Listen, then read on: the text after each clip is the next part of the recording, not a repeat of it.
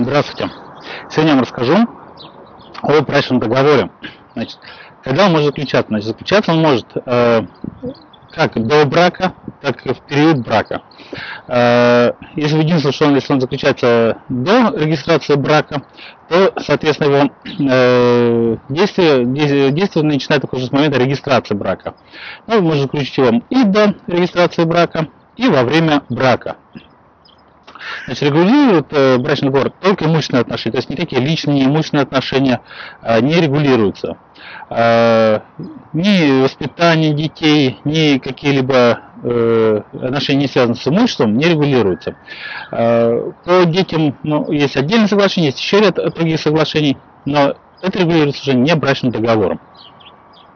Значит, э, э, брачный договор заключается в простой письменной, в письменной форме, но подлежит обязательно нотариальному удостоверению. То есть без нотариального удостоверения э, договор э, не является заключенным и, соответственно, не порождает никаких изменений да, в брачных отношениях. Он касается, то есть задним числом брачный договор не заключить. Ну, если, конечно, не подделать его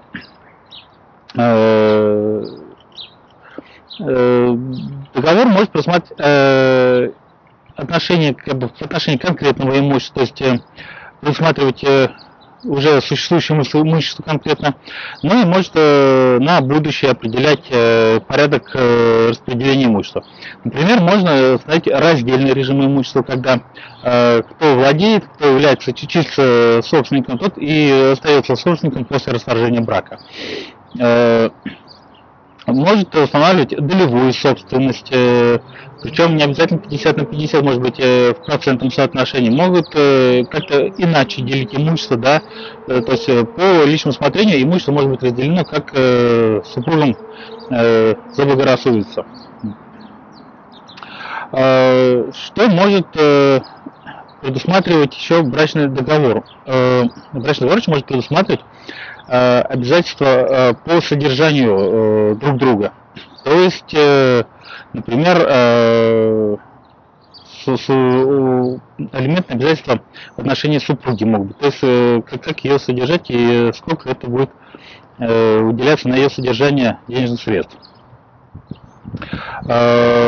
Еще что интересно в брачном договоре, то что может быть заключен под условием. То есть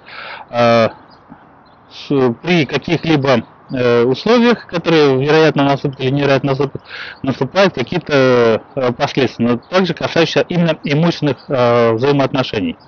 Брачный договор у нас хоть и не очень сильно распространен в стране, хотя все больше и больше набирает свою популярность, но очень полезная вещь, помогает избежать очень многих нюансов и споров, и разногласий, и неприятных вещей при расторжении брака.